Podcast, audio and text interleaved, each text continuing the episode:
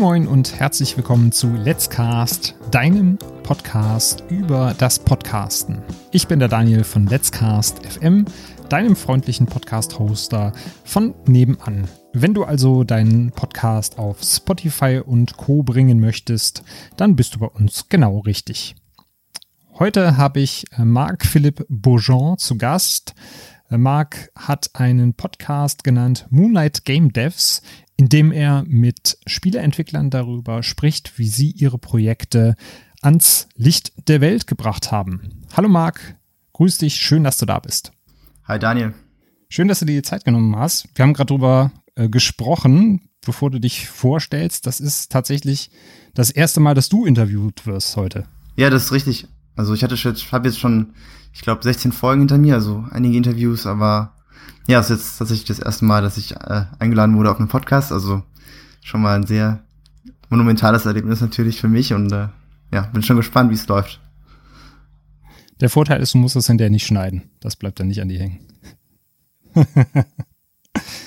ja, für diejenigen, die äh, vielleicht noch nicht bei dir in den Podcast reingehört haben, stell dich doch gerne einmal kurz vor. Ja, klar. Also ich bin Marc, ich bin 24 Jahre alt, äh, hauptberuflich Softwareentwickler und nebenbei so ein bisschen äh, mit Game Development beschäftigt, also Spieleentwicklung. Und mein Podcast geht auch über dieses Thema. Um genau zu sein, ist es ein interviewbasierter Podcast, also ich interviewe Spieleentwickler, die das hauptberuflich machen, also die ihr eigenes äh, Unternehmen haben, ähm, normalerweise etwas kleinere äh, Spieleentwickler natürlich und das Ganze so ein bisschen ähm, als Business aufziehen, ähm, auch Spiele veröffentlicht haben und dann so ein bisschen ihre Geschichte erzählen, wie haben sie selber angefangen, Spiele zu entwickeln? Ähm, wie haben sie es irgendwann geschafft, daraus auch äh, Geld zu verdienen? Ähm, ich glaube, nicht, nicht jeder der Personen, die ich interviewt habe, macht tatsächlich ein ganzes volles Einkommen, jetzt immer noch mit Spielentwicklung, aber ähm, auf jeden Fall ist es schon mal, glaube ich, sehr beeindruckend, ein Spiel überhaupt so zu veröffentlichen, weil ich aus eigener Erfahrung weiß, es ist sehr schwierig, kann sehr lange dauern. Und insofern finde ich die Geschichten immer sehr faszinierend und ja auch dienen so ein bisschen als Motivation für mich und hoffentlich auch andere Spieleentwickler, ähm, ihr Ding durchzuziehen, ihre Spiele fertigzustellen. Und das ist so ein bisschen, worum die Pod Podcast geht, ja. Ja, das äh, kann ich durchaus aus dem Bekanntenkreis bestätigen. Ich habe einen Kumpel, der hat ganze sieben Jahre ein Spiel entwickelt. Den wollte ich dir sowieso nochmal vorschlagen. Vielleicht wäre das noch ein guter Interviewpartner, mal für eine spätere Folge. Wie kam das denn äh, bei dir dazu, dass du dich für den Bereich Spieleentwicklung interessiert hast? Also das habe ich schon ziemlich lange. Also am Anfang, ähm, als ich ja in der Schule war, habe ich natürlich viel ähm, gespielt, ähm, also gezockt einfach und war eher so ein Konsument von von Spielen und irgendwann ähm, hat mich das auch dann dazu motiviert, das mal versucht zu, zu lernen, also mein eigenes Spiel zu entwickeln, einfach weil ich von davon so begeistert war, ähm, von dem Medium einfach. Das ist so ein bisschen diese Vereinigung von verschiedenen ähm, Kunstformen ist, so Musik, ähm, visuellem und natürlich auch Programmierung. Also ich habe damit sozusagen angefangen zu lernen, zu programmieren. Damals in so einem Programm, das heißt Unity. Ähm, was ich auch zum Beispiel, wenn jetzt irgendwie einer der Hörer sich überlegt, okay, will ich vielleicht auch mal probieren, ist super, um einfach nur anzufangen, ähm, da mal was, ein paar Sachen auszuprobieren, ist sehr visuell. Und genau, da, da habe ich sozusagen angefangen mit, mit dem Programmieren auch, wo ich am Ende dann meine Berufung gefunden habe und ähm, genau, jetzt mache ich das mal noch weiter, so ein bisschen als Hobby. Wollte es mal äh, Vollzeit machen, aber am Endeffekt habe ich mich dann ähm, doch dagegen entschieden, beziehungsweise jetzt für erstmal die jetzige Zeit und mache eher dann traditionelle Softwareentwicklung. Einfach, weil ich glaube, dass es ein bisschen stabiler ist ähm, und man auch ein bisschen besseren Entlohnung hat. Ähm, trotzdem ist es etwas, was, was mir sehr viel Spaß macht, also etwas, was ich ja auch gerne in meiner Freizeit tue. Also du bist über die Spieleentwicklung als Hobby dann zu deinem äh, Beruf als Programmierer gekommen, sozusagen. Ja, genau. Also mir hat, ähm, ich habe dadurch zum Beispiel gemerkt, also im Programmieren, ich dachte, es wäre irgendwie sowas, wo man total der Superbrain sein muss und äh, das ist vielleicht irgendwie viel zu abstrakt für mich. Dafür bin ich schlau, nicht schlau genug. Und durch die Spieleentwicklung habe ich einfach gemerkt, es ist eigentlich gar nicht so und es ist auch etwas, was eigentlich total viel Sinn macht. Vor allem, wenn man, glaube ich, auch Spiele entwickelt, da hat man einfach so dieses Visuelle dass man zum Beispiel irgendwie was programmiert und dann sieht man einen Charakter, der sich auch bewegt, anstatt dass man vielleicht jetzt zum Beispiel irgendwann, wenn man als äh, Backend-Programmierer so wie ich unterwegs ist, nur irgendwelche äh, Konsolenausgaben oder sowas sieht, das ist vielleicht nicht so interessant am Anfang, vor allem wenn man gerade Programmieren lernt, wie wenn man zum Beispiel da irgendwas Visuelles hat, irgendwie eine Figur, die sich bewegt oder so, das motiviert einen dann ein, deutlich mehr, finde ich persönlich. Ähm, und das war einfach so das, was ich mich so ein bisschen dann dazu gebracht hat, auch ja das Programmieren nicht mehr ganz so ja ähm, furchteinflößend zu finden, um es mal so auszudrücken. Das war, das hat so ein bisschen den Einstieg für mich erleichtert. Ja, cool. Da soll mal einer sagen, wenn man den ganzen Tag nur Computerspiele zockt, äh, wenn man jung ist, das bringt nichts von wegen. Ja, manchmal findet man dann durch vielleicht tatsächlich irgendwie was, was man am Ende doch mit Geld seinen Unterhalt verdienen kann, aber naja. Man soll es nicht übertun, also man soll nicht zu viel spielen. Da, dafür bin ich auf jeden Fall keine, keine Fan von. Ja. Ich meine, tatsächlich ist es ja jetzt so, dass ich eigentlich nicht so viel Computer spiele. Und wenn es, wenn ich es doch tue, dann ist es tatsächlich so ein bisschen so als Recherche eher, ähm, als dass ich jetzt unbedingt die ganze Zeit ähm, spiele.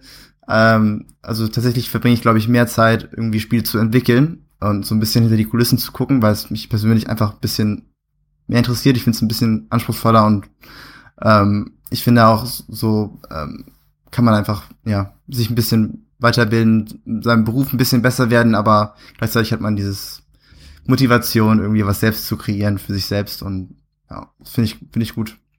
Jetzt ist ähm, in der Freizeit ein Spiel zu entwickeln ja schon eigentlich fordernd genug. Wie kamst du dann auf die Idee zu sagen, boah, da mache ich jetzt noch mal einen Podcast drüber? Ich hatte einfach gemerkt, ich ich habe immer wieder so ähm, verschiedene Podcasts gehört. Also ich habe Podcasts, glaube ich, ähm, vor einem, ne, jetzt fast zwei Jahre für mich entdeckt. Damals wollte ich so ein bisschen gucken, ähm, was gibt's eigentlich so im Bereich ähm, Startups und so, was gibt's da für verschiedene Themen. Und damals hatte ich mir auch schon überlegt, irgendwie ähm, ich weiß nicht, äh, bestimmt ist vielen die Audible-Plattform bekannt, also vielen Podcastern vor allen Dingen, weil Audible macht ja jetzt auch Podcasts, ähm, seit neuestem, glaube ich. Aber ähm, quasi habe ich damals noch viele Audiobücher gehört, aber irgendwann habe ich auch einfach gemerkt, das ist ähm, irgendwie ziemlich teuer. Also Audible war für mich einfach für die Hörbücher richtig so, weiß nicht, warum es so teuer ist, verstehe ich ehrlich gesagt nicht.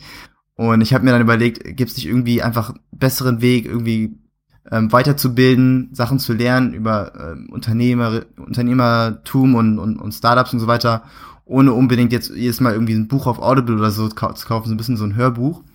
Mhm. Ich habe schon den Vorteil gemerkt, dass ich zum Beispiel einfach auf dem Weg zur Arbeit mich, äh, oder irgendwo im Zug oder so ähm, mir Sachen anhören kann, mich fortbilden kann, mich irgendwie Sachen zu lernen. Das fand ich super. Und dann habe ich irgendwann einen Podcast entdeckt und um genau zu sein, gab's, habe ich halt gemerkt, es gab unfassbar viele ähm, Podcasts zu den Themen, sehr lehrreiche Podcasts äh, zu den Themen, die mich damals interessiert haben, wo halt irgendwelche Gründer zum Beispiel interviewt wurden, ihre Geschichten erzählt haben, wie haben sie ihr Business angefangen und so weiter. Und irgendwann, als ich dann angefangen habe, so ein bisschen auch nebenberuflich so versucht habe, meine eigenen Spiele zu entwickeln und so, dann habe ich mir einfach gewünscht, ähm, ich fände es eigentlich mega cool, wenn jemand sozusagen nach diesem Format auch eine Podcast machen würde, aber halt für Gründer, ähm, die Spiele entwickelt haben. Und ähm, so ein bisschen von denen auch, dass die so ein bisschen ihre, äh, das, was sie gelernt haben, dadurch äh, teilen können. Ähm, die Geschichten habe ich mir vorgestellt, jedenfalls wären mega interessant, auch einfach zu hören, weil es ist ja auch so eine interessante Branche, finde ich. So ziemlich untraditionell, vielleicht nicht irgendwie so das typische, äh, ja, ist auf eine super Uni gegangen, hat sein MBA gemacht und hat dann irgendwie so ein ähm, Fintech-Startup gegründet, sondern ist irgendwie, ähm, oft ist ja der Weg dann in die Spieleindustrie nicht, nicht ganz so gerade.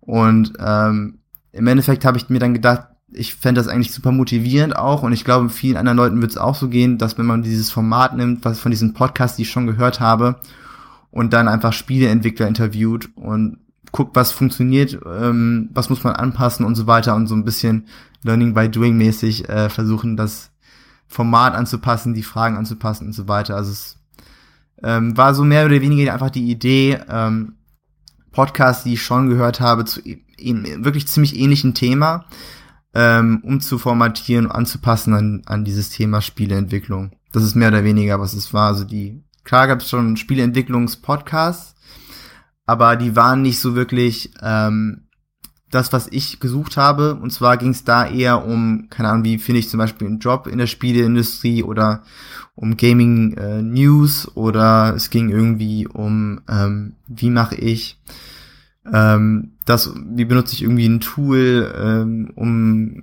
irgendwie 3D-Modell zu erstellen oder so, also sehr fachliche Sachen oder ähm, sehr auf Nachrichten ausgelegte generelle Sachen, aber ich habe eher so dieses äh, unternehmerische gesucht, so wie hat jemand sozusagen ein Spiel aufgebaut, wie hat er sozusagen sein Geld investiert, um um äh, das Ganze so ein bisschen zu skalieren und rauszubringen, was hat er gelernt, was hat er falsch gemacht, was hat man sozusagen designt und so weiter, damit ähm, man ja Anklang findet bei den potenziellen Kunden, wie hat man das Ganze marketiert und so weiter.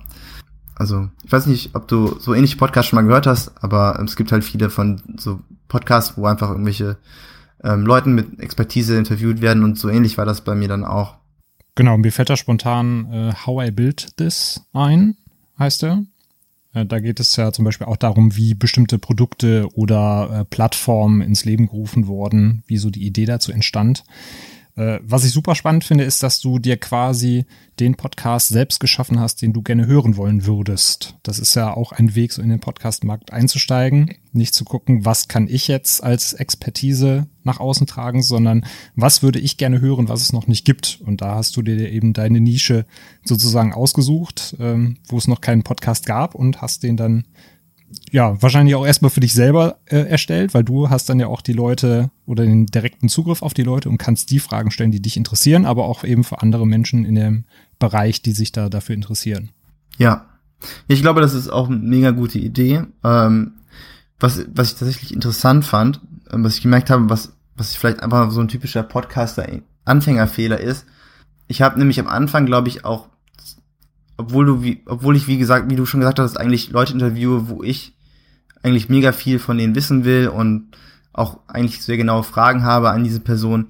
Da habe ich mich am Anfang, glaube ich, auch so ein bisschen verstellt, als ich die interviewt habe, weil ich, für mich war das einfach mega ähm, awkward, jemanden zu interviewen und gleichzeitig auch immer im Hinterkopf, so, wenn ich das jetzt frage, ist es auch irgendwie für die generelle Zuhörerschaft interessant. Aber ich finde wirklich, wenn man so einen Podcast macht, und man genau wie ich in der Position war, dass man sozusagen Leute fragt, Leute vor sich hat, irgendwie, die sich die Zeit nehmen, ähm, die wirklich was machen, was einen selber interessiert. Man muss einfach, glaube ich, die Fragen stellen, so wie wenn man sie fragen würde, wenn man die Person irgendwie auf einer auf einem Meet, auf einem Event trifft oder so, man sich denkt, ey cool, der hat das und das gemacht, ich will jetzt einfach alles wissen oder ich will jetzt also einfach die einfach die Fragen Fragen, die man wissen sonst wissen würde. Mhm. Das wäre, was ich zu, zu die, dazu noch sagen würde, wenn man einen Podcast macht, den einfach nur aus, also sozusagen, wo man Leute interviewt und es wirklich um ein Thema geht, was einen selber so interessiert. Finde ich einen super wichtigen Tipp, kann ich auch genauso unterstreichen. Ich habe zwar für jede Folge, die wir hier machen, auch immer, sag mal, Notizen gemacht für Fragen, die ich stellen kann, die mich auch interessieren, einfach damit sie nicht in Vergessenheit geraten. Aber wie du schon gesagt hast, man sollte sowas nicht als in Stein gemeißelt ansehen, sondern tatsächlich wirklich auch gucken, wie entwickelt sich das Gespräch, welche Fragen entstehen aus Antworten heraus und da einfach nachhaken und auch keine Scheu zu haben, einfach mal von diesem Plan, den man sich vielleicht gemacht hat, abzuweichen und Dinge zu hinterfragen oder zu erfragen, die einem dann in den Sinn kommen und spannend sind. Ja, genau. Ansonsten, also ich habe das bei manchen Podcasts schon erlebt, da hat man vielleicht dann pro Person diese zehn Standardfragen, die dann immer wieder abgefragt werden. Aber im Endeffekt bringt das ja den Leuten da draußen auch nichts. Wenn du Leute aus verschiedenen Bereichen hast, mit verschiedenen Spielen, die halt die gleichen Fragen gestellt kriegen, wenn sie vielleicht, ne, wenn du jetzt jedes Mal einfach sagen würdest, welche Engine nutzen sie, dann würden die sagen Unity oder Unreal und an, ansonsten halt nichts. Und da machst du das schon sehr gut, dass du da auch auf die spezifischen äh, Charakteristika der Spiele und der, der Studios eingehst. Tatsächlich muss ich sagen, ähm, genau was du angesprochen hast mit dem Fragen vorbereiten, das war etwas, was ich bei meinem allerersten Podcast gelernt habe. Also ich weiß nicht, ob du das wusstest, aber ich hatte davor noch schon mal einen Podcast. Steht sogar als Frage hier auf dem Zettel, ja. ah, super. Aber äh, genau, eine Sache, die ich damals gelernt habe, da war ich komplett, da bin ich wirklich ohne irgendwelche Vorbereitung reingesprungen. Und eine Sache, die ich gelernt habe, ist, ähm, dass Vorbereitung einfach wirklich gut ist. Das heißt, nicht nur finde ich es eine gute Idee, wenn man Interview-Podcast macht, dass man wie du zum Beispiel sich Fragen aufschreibt oder ähm, was ich zum Beispiel habe, ich habe so ein Interview-Layout, ähm, wo ich zum Beispiel die Struktur so ein bisschen habe, dass das Ganze so ein bisschen im Kontext ähm, verfolgt. Muss nicht immer der gleiche sein, aber ähm, es ist halt einfach gut, so ein bisschen so einen Leitfaden zu haben, an dem man sich auch so ein bisschen selber halten kann. Ähm, aber tatsächlich ähm, finde ich das eine super Idee, aber wie du gesagt hast, man sollte sich nicht zu sehr drauf verlassen oder dran halten, weil dann ähm, kommt es auch oft so, dass die, die Fragen einfach nicht, nicht gut kommen und, und, und nicht natürlich sind und man einfach sich am Ende den Podcast anhört und denkt, ey, ich hätte jetzt einfach mega gut äh, nochmal das und das fragen können, warum habe ich das nicht gefragt? Ach ja, ich habe mir mhm. rigoros irgendwie diesen, diesen Leitfaden angeguckt. Und noch ein Vorteil, äh, nochmal für das Skript oder ähm, das Layout, ist, dass einige Leute tatsächlich, die auf den Podcast kommen, wo, äh, die du fragst, wenn du so Interview-Podcast machst, die wollen das, die sehen das tatsächlich ganz gerne, wenn du denen das schicken kannst. Dann fühlen die sich so ein bisschen ähm, sicherer, weil sie wissen, was auf einen zukommt. Und ähm, viele Leute finden das sehr beruhigend, habe ich gemerkt, wenn man sowas hat und denen das zeigen kann und die nicht irgendwie komplett äh, ins, einfach auf den Podcast kommen und, und gar nicht wissen, irgendwie, was, was wird ihnen jetzt gefragt. Genau, und, und natürlich auch die Sicherheit für einen selber. Also wenn jetzt jemand von euch gerade da draußen ist und das erste Mal mit einem Podcast startet und sich dann auch direkt Interviews da, davor nimmt, es ist natürlich für einen selber auch schon eine Sicherheit, ne, diese Fragen zu haben und zu wissen. Selbst wenn es jetzt losgeht und ich habe einen Blackout und äh, weiß nicht, was ich fragen soll, ich habe hier diese zehn Punkte, die ich dann sagen wir, vielleicht die ersten paar Fragen erstmal abstottern kann, bis ich so ein bisschen lockerer werde, in den Flow reinkomme. Und dann kann man es hinterher immer noch so machen, dass man dann Zwischenfragen stellt. Aber man hat auf jeden Fall so dieses Sicherheitsnetz, dass wenn irgendwas schief geht, man auf jeden Fall auch immer so die Fragen im Petto hat. Mm, ja, absolut da würde ich noch gerne mal nachhaken, wo du es jetzt schon von dir aus angesprochen hast. Du hast auch irgendwann mal in der Podcast-Folge gesagt, du hattest diesen einen Podcast, der ging aber irgendwie die Hose und äh, für dich war das dann irgendwie so ein bisschen gescheitert, das Projekt. Hast dann aber nicht genau gesagt, worum es da ging. War das auch ein Spiele-Podcast?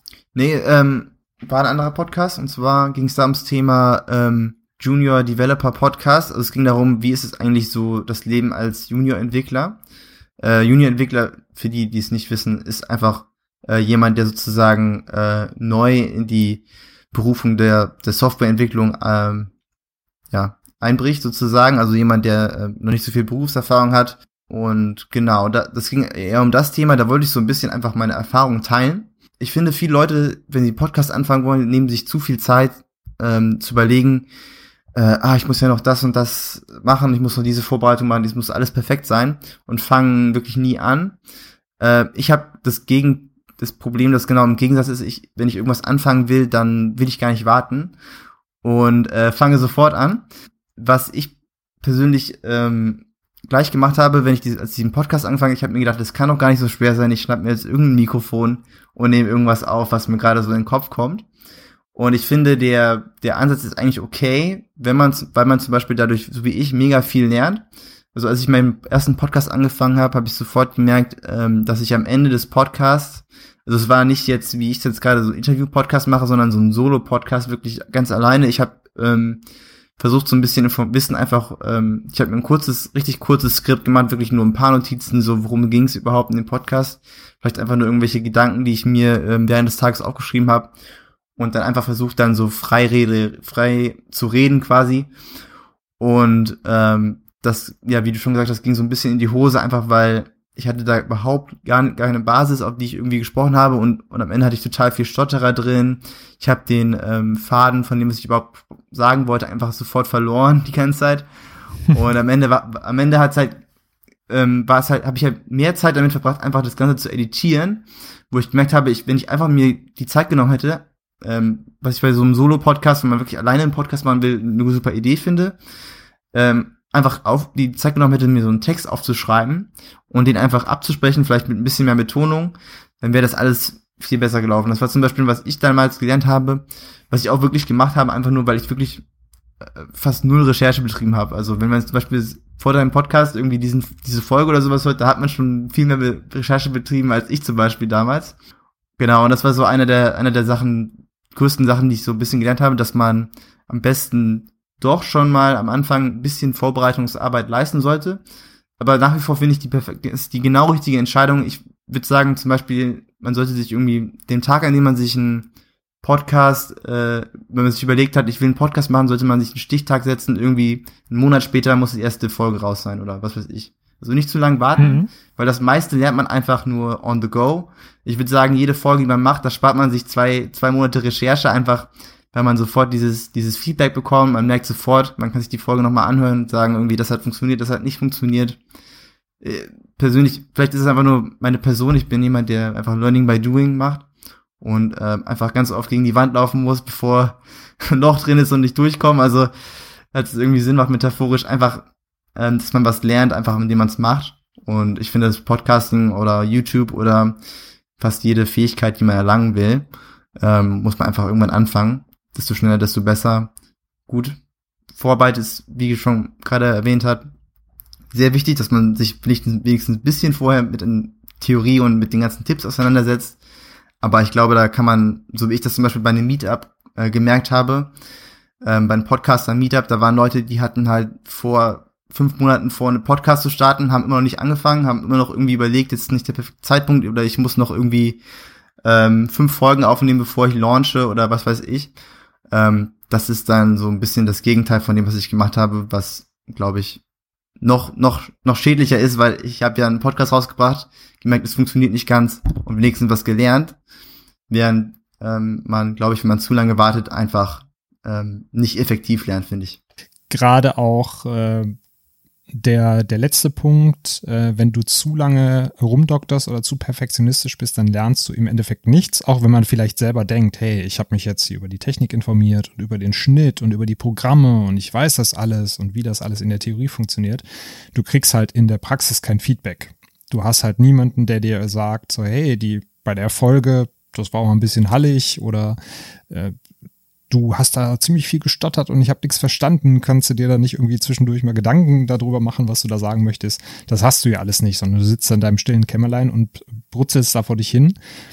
Und das ist ja, sag mal, das wirst du ja jetzt auch aus deinen Interviews auch kennen, äh, in der Spieleentwicklung zum Beispiel auch nicht anders. Ne? Wenn du halt dir vorher kein Proof of Concept holst oder Leute hast, die dann sozusagen Beta-Tester sind, dann kannst du auch äh, acht Jahre an einem Spiel doktern und es will hinterher keiner spielen, weil es äh, vollkommen an der, an der Masse vorbeigeht.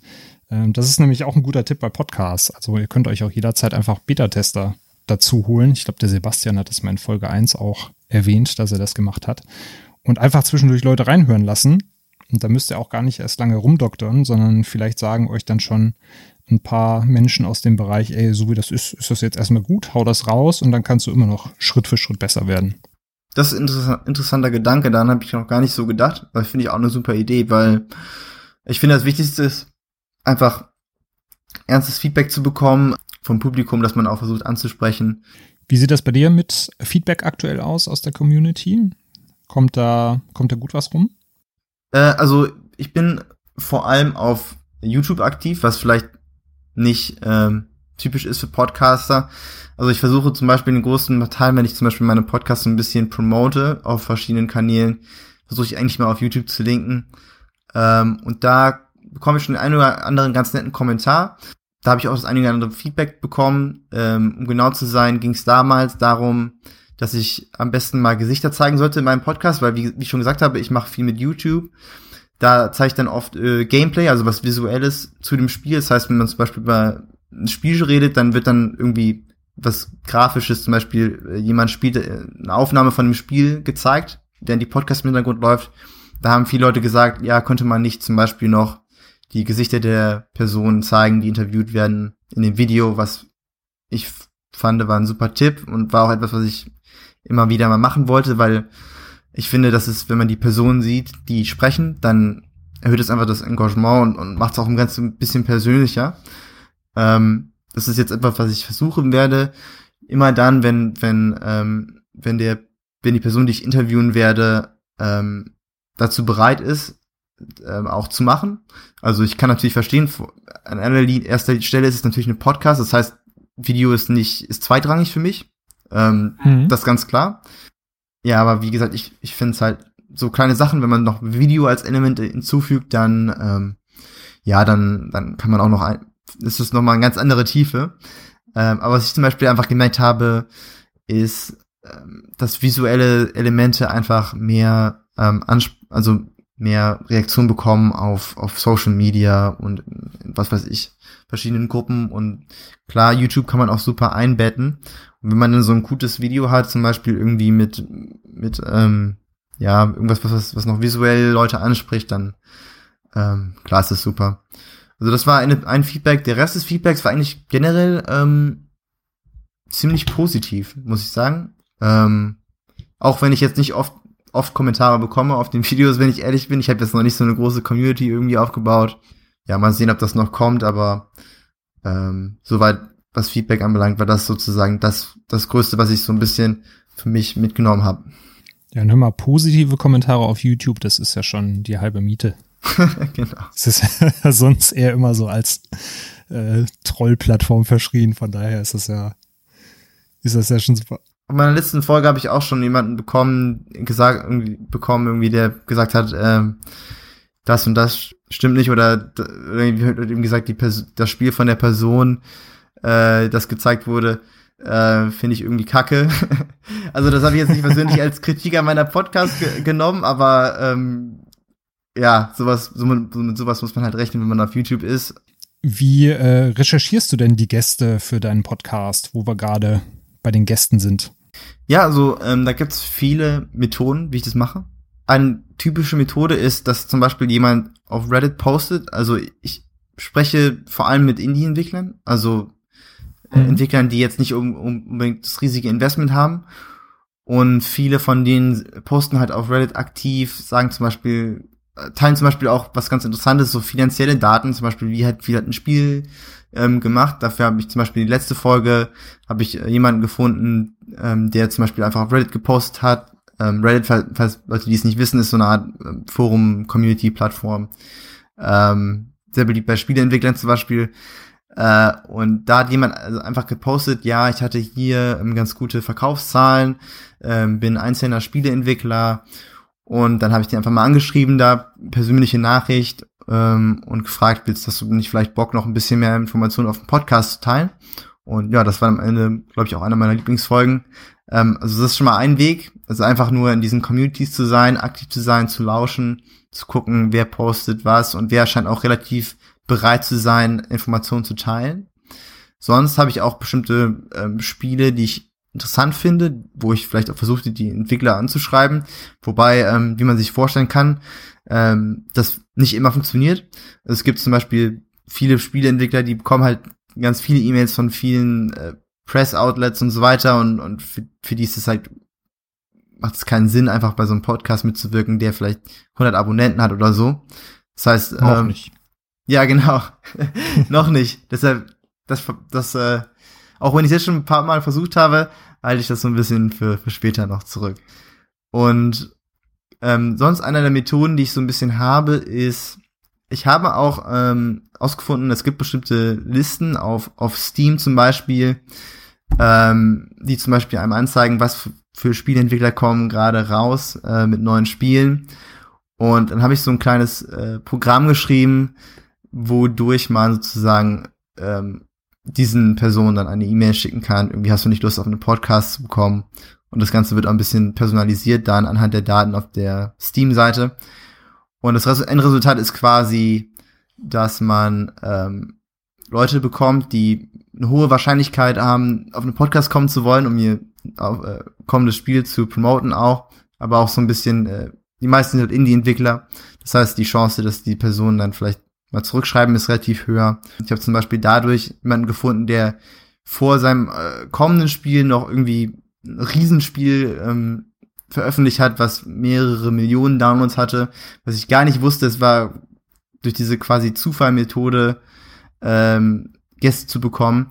Also ich finde zum Beispiel, wenn man jetzt zum Beispiel in so einem Bereich ist, wo man vielleicht ähm, Interviewgäste suchen will, man nicht vielleicht ähm, super viele, äh, so, so richtig mega viel Zeit darin investieren will, weil Fakt ist einfach, dass Gäste finden ich finde, eine der schwersten Sachen ist im Podcasting. Wenn man sich da bestimmte, durch bestimmte Methoden irgendwie das erleichtern kann, sei es eine Automatisierung oder man weiß irgendwie, hier gibt es ganz viele Leute, die potenzielle Gäste sind und man kann es irgendwie schaffen, die zu kontaktieren, ähm, ohne direkt jetzt jeden Einzelnen anzuschreiben zu müssen. Zumal es ja auch eine Win-Win-Situation für beide ist. Also ich bin bei, bei Automatisierung ähm, immer so ein bisschen vorsichtig, wenn du jemanden anschreibst, wo du dir erstmal sicher bist, der will mit dem Thema nichts zu tun haben, wie das so im klassischen Outbound-Marketing manchmal ist. Aber gerade in, äh, gerade indem du da diese Liste nimmst mit äh, Entwicklern, die jetzt gerade Spiele rausbringen, die also möchten, dass über das Spiel gesprochen wird und dann eben noch dieser kleine Indie-Markt dann eher da ist. Und da weiß ich eben auch aus, ähm, aus Berichten von äh, Bekannten, die äh, in der Spieleentwicklung arbeiten, gerade als Indie-Entwickler, läufst du halt jedem Magazin hinterher, äh, und möchtest gern, dass sie dein Spiel covern, aber die meisten tun es halt nicht mehr, weil dieser Markt eben so, so gefüllt ist.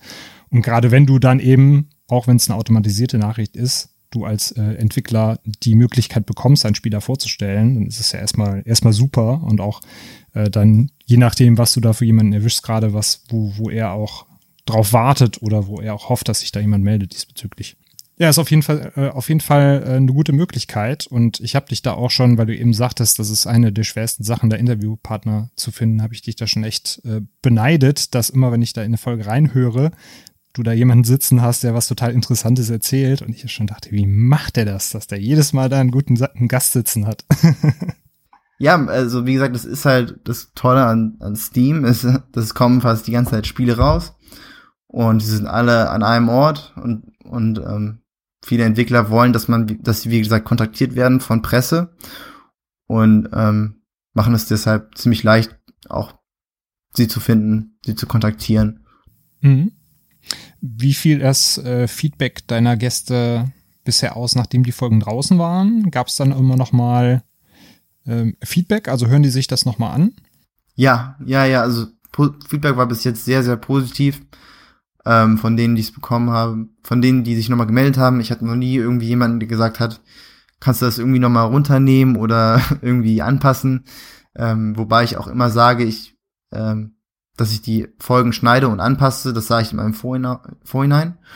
Mhm. Und am Ende sage ich auch immer, ähm, falls irgendwas Bestimmtes, ähm, worüber gesprochen wurde, vielleicht entfernt werden sollte, dann bitte einfach sagen. Ähm, und insofern, ich stelle eigentlich immer sicher, und das ist auch, glaube ich, ganz wichtig, dass sozusagen der, die Person, die ich interviewe, zufrieden ist mit dem, was, ähm, was, was gesagt wurde, mit dem Interview. Ja, das finde ich auch sehr wichtig, wenn man so einen Interview-Podcast macht. Jetzt sind die Interviews an sich ja schon eine fordernde Sache, wenn man sie auf Deutsch macht. Jetzt hast du dich aber dazu entschieden, den Podcast auf Englisch zu starten. Was sind denn da deine Beweggründe dafür gewesen? Also erstens finde ich, ähm, dass es einfach sehr schwierig sein würde, so einen Podcast im deutschsprachigen Raum zu machen. Ähm, mhm. Und der zweite Grund ist einfach, um, glaube ich, mehr Leute zu erreichen. Also, dass man einfach Leute ähm, ja in, in jedem Raum sozusagen ähm, erreichen kann. Und ich glaube, der, also ich hatte auf jeden Fall gehofft, dass es nicht der, nicht der einzige bin, der sich sowas gerne anhören würde. Soweit habe ich ja schon einige Abonnenten ähm, gesammelt. Insofern, ich glaube auch, dass es so ist.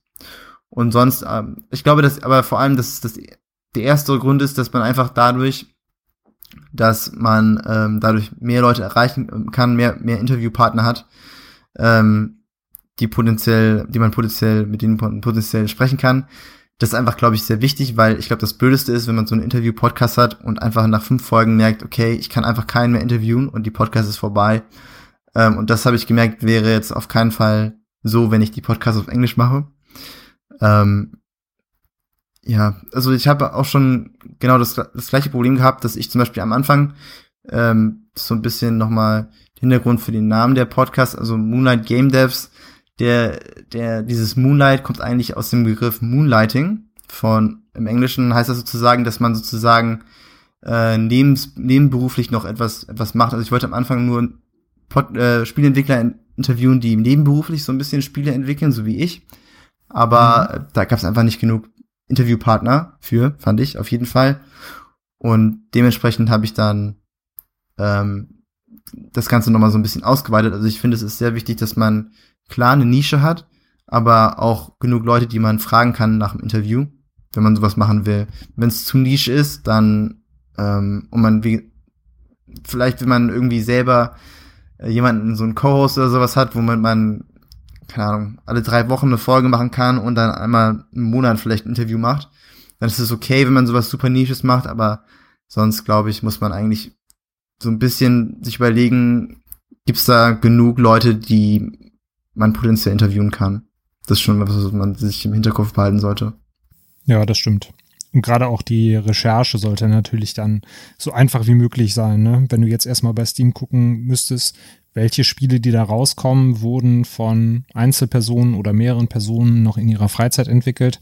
Da hast du ja natürlich auch wieder einen Rechercheaufwand, der dann dafür, dass es nur ein Hobby bei dir ist, äh, das Maß dann natürlich auch wieder übersteigt. Absolut, ja.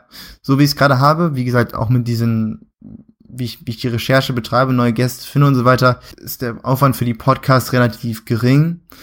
Und äh, das ist für mich auch sehr wichtig, ähm, weil ich will auch noch Zeit haben, die ich verbringen kann mit, mit Freunden und Leuten, die mir was bedeuten. Und nebenbei versuche ich noch mein eigenes Spiel zu entwickeln, dann noch die Podcasts machen. Ähm, Kriege ich so eigentlich ganz gut gemanagt im Moment. Ich weiß nicht, ob das gleiche wäre, wie wenn du gesagt, schon gesagt hast, wenn ich so richtig viel Zeit in noch ähm, organisatorischen Sachen für meine Podcasts investieren müsste, weiß ich nicht, ob ich dann dabei geblieben wäre. Aber so habe ich es eigentlich bisher immer ganz gut geschafft. Ja, da habe ich den äh, Namen tatsächlich richtig interpretiert. Ich habe nämlich auch gedacht, äh, gerade mit dem Cover äh, hat mich an mich selber erinnert, wie ich dann quasi um äh, 1 Uhr nachts nochmal die untoten Hände aus dem Boden recke, um mich an den Rechner zu setzen, um ein bisschen Spielentwicklung zu betreiben. Ja. ja, kennt der ein oder andere Nerd vielleicht bestimmt, so wie ich dann, dass man sich einfach so irgendwie, irgendwie braucht man immer was zum Tüfteln. Was war denn für dich die größte Herausforderung, den Podcast auf Englisch zu starten? größtes Problem, würde ich tatsächlich sagen, ist, ist der Zeitzonenunterschied. Wenn ich zum Beispiel jemanden interviewe, äh, der in Amerika ist oder in Australien zum Beispiel, hatte ich das ganz, ganz oft. Aus irgendeinem Grund gibt es viele Indie-Entwickler aus Australien und die haben dann irgendwie, wenn ich zum Beispiel gerade mit der Arbeit fertig bin, ist bei denen ein Uhr und dann ist es halt schwer, das manchmal zu organisieren. Mhm. Und das ist, glaube ich, so das, das, das, was man sich, was man einem bewusst sein muss. Und dafür, das kann ich nur empfehlen, gibt es ein Tool, das heißt äh, Calendly. Wer es nicht hat als Podcaster, würde ich auf jeden Fall das mal empfehlen oder sich ein ähnliches Tool zu holen.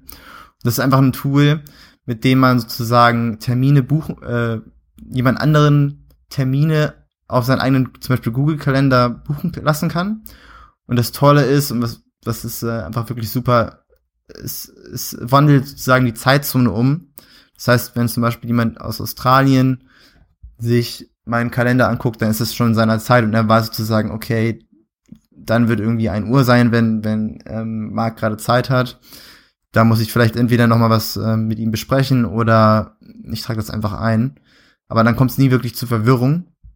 Und das ist, glaube ich, so ein großes Problem, wenn man zum Beispiel einfach nur mit E-Mail versucht, noch eine, eine Zeit zu organisieren, dann kann das einfach richtig lang dauern vor allem auch, auch so schon, finde ich, weil dann sagt der eine, ja, ich kann da und dann kannst du da und dann nein, aber kannst du da.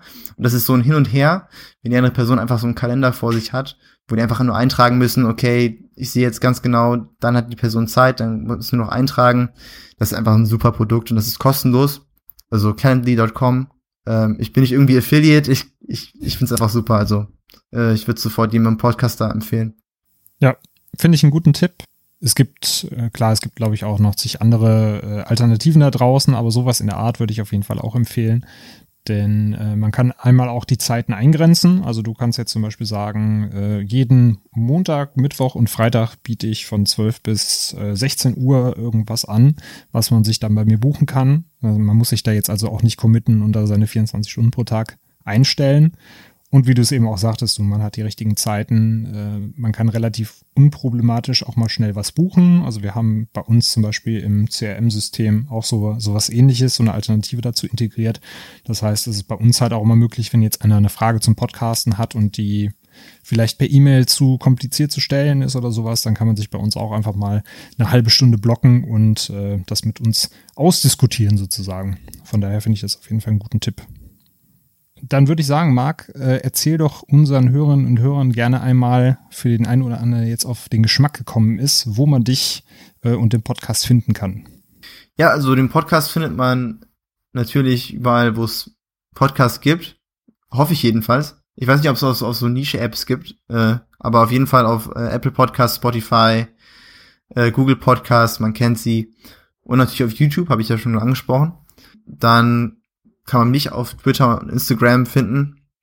Äh, Twitter at Marc Bourgeon, glaube ich. Wobei man das Ganze, mein Name ist, wie du schon vor der Podcast gesagt hast, schwer auszusprechen, schwer zu schreiben. Das heißt, am besten verlinken wir das irgendwie in die Show Notes, falls jemand da Interesse hat, mich anzuschreiben oder sonstiges.